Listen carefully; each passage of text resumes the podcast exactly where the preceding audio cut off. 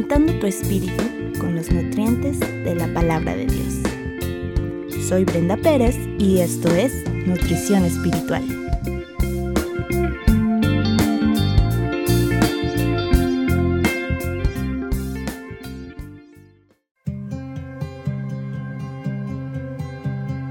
Cantar con entendimiento.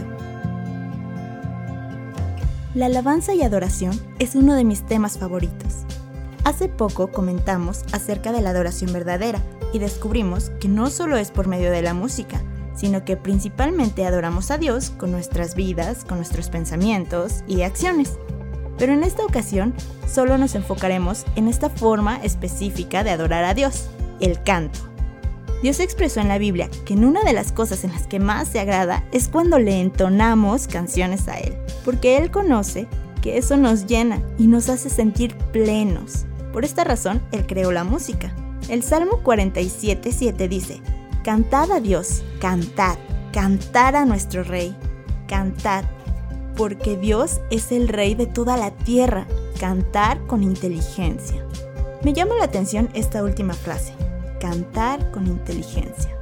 ¿Acaso es posible cantar sin inteligencia? La respuesta es sí. Y me viene a la mente un ejemplo que todos los mexicanos vivimos en algún momento de nuestra vida, al entonar el himno nacional en la primaria. Fue una canción que nos enseñaron. No sabíamos el ritmo, no sabíamos la letra, pero no entendíamos absolutamente nada de lo que decíamos. Solo repetíamos como loros las frases sin comprender el significado. Tristemente, esto ocurre en muchos de los creyentes que se reúnen en sus congregaciones para cantar a Dios. Se saben el ritmo y la letra, pero al momento de alabar a Dios, están pensando en sus preocupaciones, en lo que van a comer, cuando termine la reunión o en sus pendientes o cualquier otra cosa.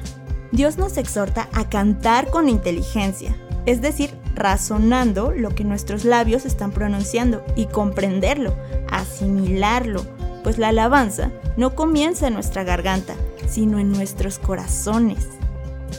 El apóstol Pablo hizo esta misma observación a los Corintios en la primera carta a los Corintios capítulo 14 versículo 15 que dice, que pues, oraré con el espíritu, pero oraré también con el entendimiento.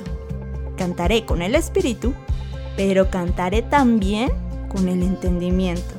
Investigando un poco acerca de la palabra entendimiento, descubrí que es razonar y reflexionar sobre lo que se está haciendo o diciendo. Y me parece maravilloso cómo se relaciona con el primer mandamiento que dejó Dios sobre amarlo con toda nuestra mente, con toda nuestra alma y con todo nuestro corazón. Y es como un proceso cíclico, pues al entonar alabanzas y reflexionar en ellas, estamos cumpliendo el primer mandamiento, pero también al cumplir el primer mandamiento y razonar lo que estamos cantando, la palabra plasmada en las canciones transforma nuestros corazones y no podemos hacer más que agradecer a Dios por el sacrificio en la cruz. Pero no porque sea un mandato que forzosamente debamos cumplir, sino porque se da como un fruto, de manera natural. Y al comprender la letra de los cantos llenas de verdades bíblicas, nuestra adoración es genuina, es decir, verdadera. Claro, si en nuestras iglesias cantamos las verdades bíblicas, pues si cantamos solo sentimientos y emocionalismo, la alabanza girará alrededor de nosotros y no de Dios. El hecho de cantar con entendimiento no solo aplica cuando estamos con nuestros hermanos en nuestras congregaciones, también lo debemos hacer cuando escuchamos alabanzas que tenemos en el celular o que reproducimos en diversos medios electrónicos, pues como te dije hace un momento, la alabanza no comienza en nuestras gargantas, sino en nuestros corazones. Te dejo reflexionando con este pasaje que viene en Hebreos 13:15 que dice, Así que ofrezcamos siempre a Dios, por medio de Él, es decir, Cristo, sacrificio de alabanza, fruto de labios que confiesan su nombre.